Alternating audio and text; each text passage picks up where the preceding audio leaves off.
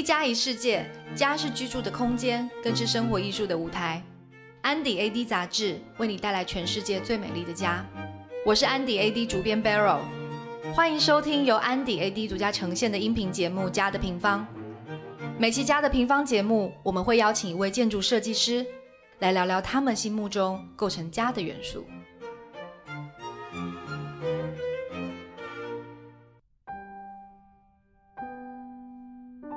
家这个概念，我觉得从我的角度的话，可能会首先想到童年吧。我觉得跟父母有关，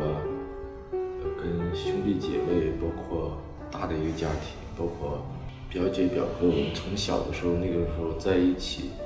生活的那个状态，就有就是以前那个家里的条件都很差嘛。那个时候我记得我们家我外公还跟我们住在一起，但是就只有两间房。父母一间房，还有我还有哥，然后就在家里做了一个小夹层，然后就是晚上上面睡觉，然后就有一个帘子拉起来，然后你就有一个自己独立的环境空间。然后我外公就在那个就是那间屋的下面啊，就是那个时候就觉得呃，这个这个地地方是属于我或者属于兄弟俩的一个一个比较私密的那个场所吧。最早是没有厨房的，后来慢慢的会加了厨房，然后卫生间那个时候也是公用的，可能一层楼七八家人，但是共用一个卫生间，然后在楼梯道那边。后来呢，大概八几年的时候，慢慢的，就是哎都意识到会会去改变，然后呃整栋楼我们就加了一块出去，每一家就有一个很小的。卫生间估计就一个平米吧，所以说慢慢的，我觉得从以前小的成长的阶段，七八十年代，慢慢慢慢的觉得那个家的概念会越来越像心里所想的，每一次家里的一点点小的改变和变化，都会带来很大的愉悦。然后我觉得那个时候就是没在物质那么贫乏的时候，我觉得大家对家的这种渴望跟。改变的那种状态，我觉得都都很有，就是它可能会影响到你很多。现在比如说去做设计或者思考设计，或者对生活的那些细节的一些观察呀，我觉得都来源于小的时候的一些经历吧。因为以前的颜色都特别单一嘛，大家都是灰色的、蓝色的调子，都是那种调子。我特别记得有一年是八十年代初的时候吧，然后我们家里边买了一些，我记得是油漆吧，然后我们就把地面然后刷了一个颜色，把整个房间然后也刷成一种，我记得是苹果绿，然后我还记得阁楼上面那块帘子的布的一个图案，我我现在都记得它是一个蓝色带小花的，然后有一些小人儿，还有一些小帆船的那种感觉的，就是在那个年代是。觉得特别漂亮，我们很少见到的那种东西，就是这个可能还是因为父母的一些爱好，或者说愿意在生活里边去找一些，发现一些美好的东西，然后把它带回家，然后带到我们生活里边来。我有一次到欧洲去，然后看到两个杯子，玻璃杯是绿色的，就是翡翠那个颜色，当时看到特别感动。我觉得它的形跟颜色就是我小时候我们家里的那两个杯子，就一模一样。就是童年的记忆，我觉得真的可能会伴随一生。就像侯孝贤的《童年往事》，以及姜文的那个《阳光灿烂的日子》，每次看的时候都觉得特别感动，因为我们是在那个年代的尾巴，然后但是跟着那些兄长啊，或者那种大一点的邻居他们，我觉得是从小就跟在他们屁股后面玩。我觉得那个年代的调子、色彩和记忆，我觉得还是。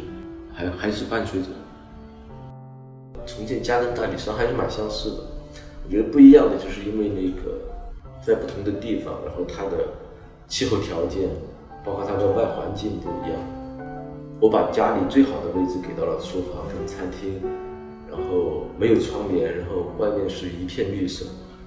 就是刚好我们后对面有一个那个公园，他们种了很多的植物，那个窗口看上去是一片绿色的。说到那个，我突然想到，我们绿色在自己的那些设计里边出出现特别多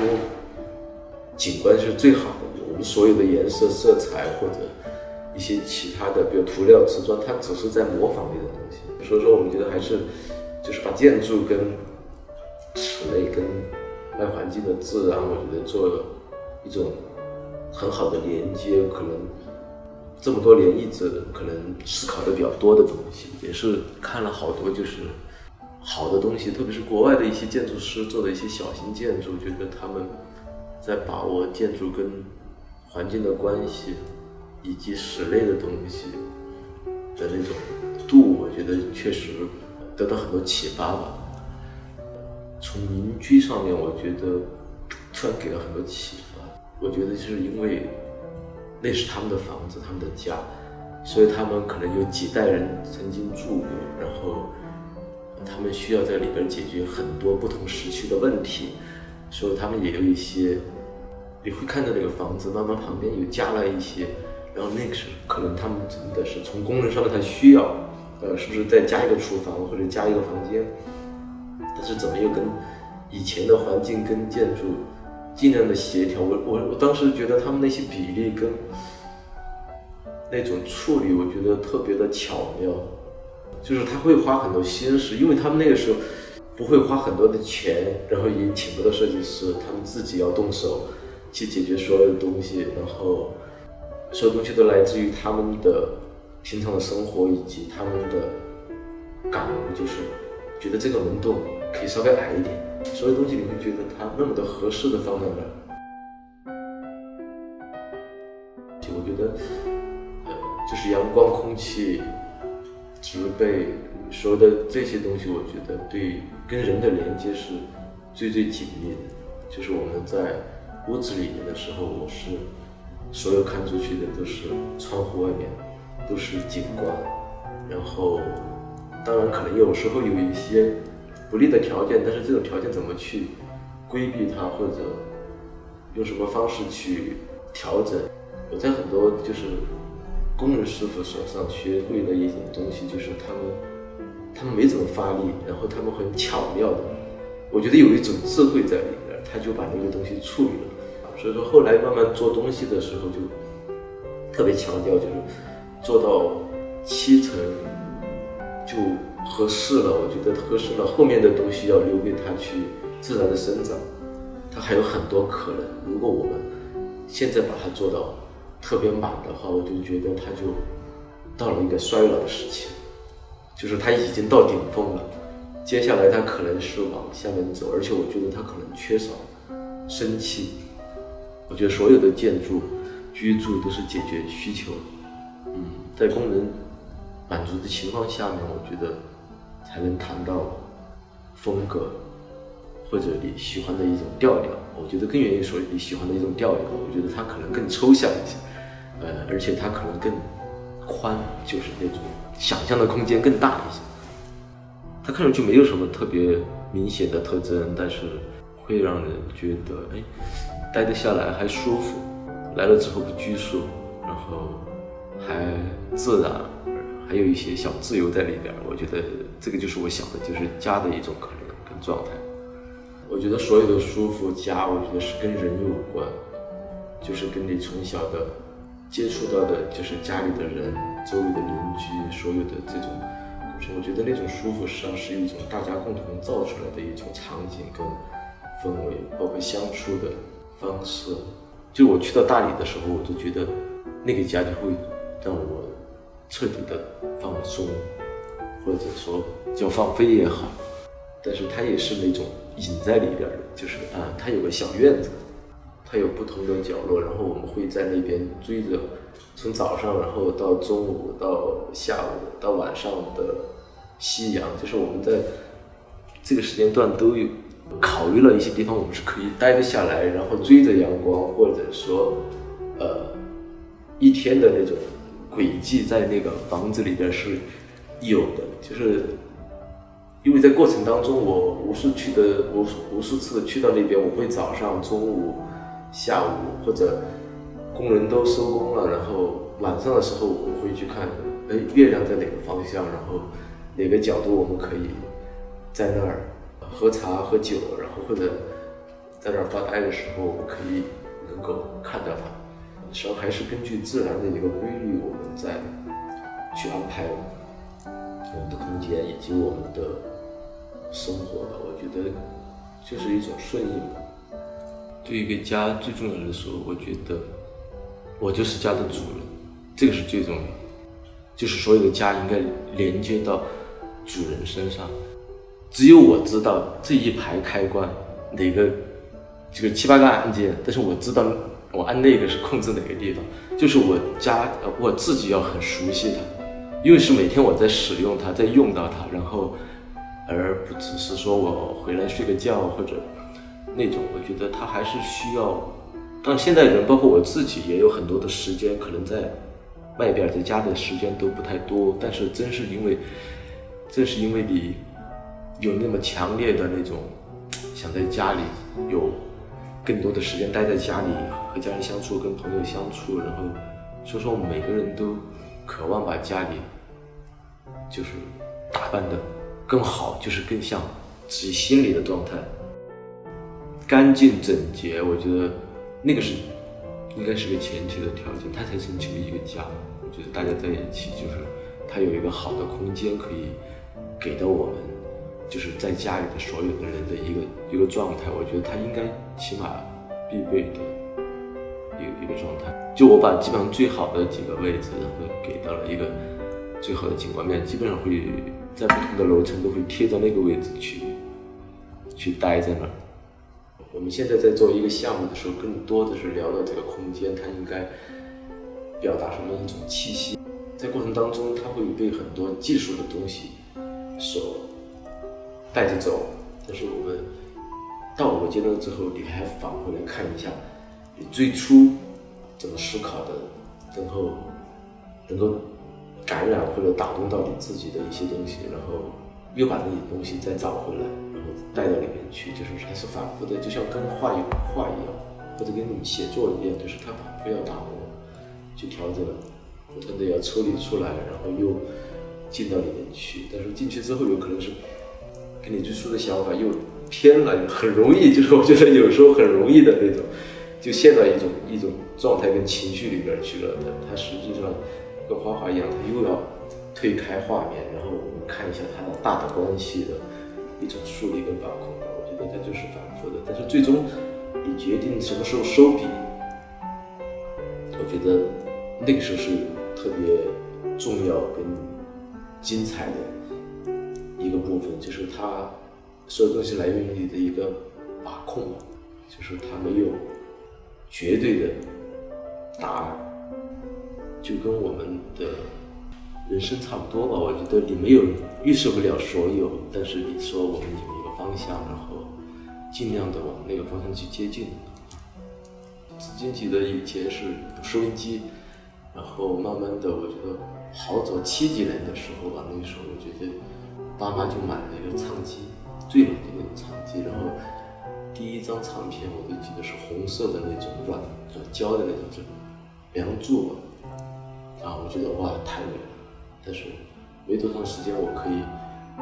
就我对音乐的那种可能敏感，我觉得超过我对绘画的。我听过的音乐，他有时候在在车上或者在朋友在家里去朋友家里玩，他放了一个东西，刚刚一起我就知道他放的哪首。我自己觉得音乐它是最直接的艺术，跟情感的连接是特别紧密。还有，我觉得它是抽象，最抽象的东西，还不像文字、绘画以及其他舞蹈啊什么东西，它会让你每个人在或者每个人在不同的时期听那一段东西，你的想象的可能性是特别宽的。我觉得这个东西可能是特别吸引的状态，你可以把一首曲子。融到不同的情绪跟环境当中，你都能找到它属于你的那部分。是，我一直觉得好的厨师是艺术家。做菜很很奇怪，就是你从切开始，然后你炒的时候，你去搅拌它，然后我觉得真是那样，就是你你你真要去感受它，你就觉得你真的花了心思，花了时间，那一锅出来味道跟你只是应付它，觉得啊它熟了，真不一样。我我我觉得他还是需要你进入它，就像我们做很多很多的事情，我觉得是通的那种感觉。就后来会觉得，我觉得就是分享嘛，然后一帮朋友或者家里，有就那种状态特别舒服，然后给他们做顿饭，或者大家一起来做一顿饭。还有，我觉得那个时候，因为这几年特别的有好多好多年，就是工作上面也特别忙嘛，但是我觉得在那个时候是最放松的，就是脑子里面什么都没想，我就是把这个莴笋丝切到我认为的最细的状态、最好的状态。啊，然后它配多少其他的东西，就是很简单的一种状态。我觉得那个就是一种彻底的放松。我觉得放松对我来说不是说简单说是睡个好觉，然后我觉得那是一部分。但是我觉得做菜的时候那种放松特别的好，你还是在不停的用脑会思考很多东西，但是仅仅是停留在这个事儿上，就是家里的人是吧？那种状态，他们相处，然后。带着自己以前的、过去的一些东西，把它们留存下来，保留一些，我觉得它会影响到就是下一代的一些东西在里面。我觉得它就是每个家庭的一些东西会传承或者延伸啊，我觉得这个也也蛮蛮好的。我以前遇到过那种就是，呃，一家人。两兄弟，然后买的一样的户型的房子，他们家里的人人口结构也差不多，但是如果你有更多的时间跟心事去跟他们沟通，但是出来的东西会有不一样的方向跟那个，因为他们也希望我跟别人不一样。实际上就是你要慢慢去倾听他们，了解他们多一些。而不是靠自己主观的一个东西给到他们，我觉得这个东西都是一起创造出来的。我觉得不是设计师可以给到你一个家，给到你的生活。我觉得我们只是帮你在完善一些东西。就首先它是解决你现在生活状态的一个一个空间，一个容器。以前有很多美好，但是我觉得它是点滴的，但是它可能很难。满足我们现在的一种生活方式的状态，但是我觉得它应该是一个可以更大一点的容器，它可以收留我们不同的时间段的一些记忆。我觉得家它还是一个要装载你的之前到现在，或者还有以后的一个一个生活的轨迹和记忆的一个一个空间。我觉得这个是我自己比较看重的，因为每个人都不一样。我我我好多年前遇到一个客户做家装的时候，那个大概是十几二十年前了吧。我们现在是很好的朋友。跟他弄完房子之后，大概过了一年多，吧他们请我他们家里去，把我吓了一跳。所有以前我给他布置的所有东西就摆在那儿。他说：“你看我都没动过。”我说：“你这是干嘛呀？” 就是我说那个，我说那个时候可能就是说哦。经验或者选择可以给到你们一些建议，但是我觉得家还是要自己把自己放进去，然后他才可能每个人每个家他有不同的一些状态。我们的家不是由设计，不是由装修或者我们一个电器的选择而决定的，它是应该有鲜活的人他去影响、去塑造的。在做酒店的时候，就我觉得怎么可以把酒店做的那么不像我们认识的一些酒店的状态，然后它更像家的一部分，就是你能找到一些共鸣或者情绪上的那种感染也好，或者那种熟悉的味道跟状态也好，我觉得这个是就我们在做酒店。会更多去思考的一种。就如果我们去到一些地方，就是特别美丽的一些地方，你可能如果找到家的气息的感觉之后，你的那种归属感，你的那种安定的那种那种心境跟状态，我觉得它会出来。然后人有那种放松的那种接纳了你的空间那种感觉的时候，我觉得他很多的东西会散发出来，就是他的。情绪啊，一些美好的状态，我觉得它都会出来。我觉得这个是空间先要给到来到这儿的人，应该先有一个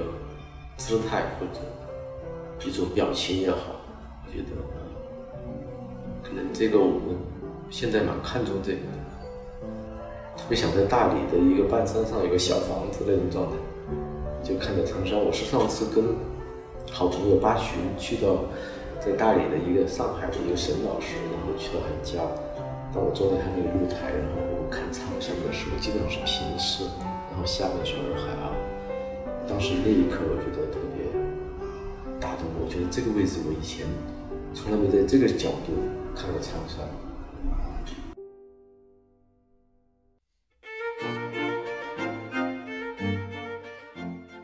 一家一世界，家是居住的空间，更是生活意识的舞台。感谢大家收听由安迪 AD 独家呈现的音频节目《家的平方》，我是主编 Barrel，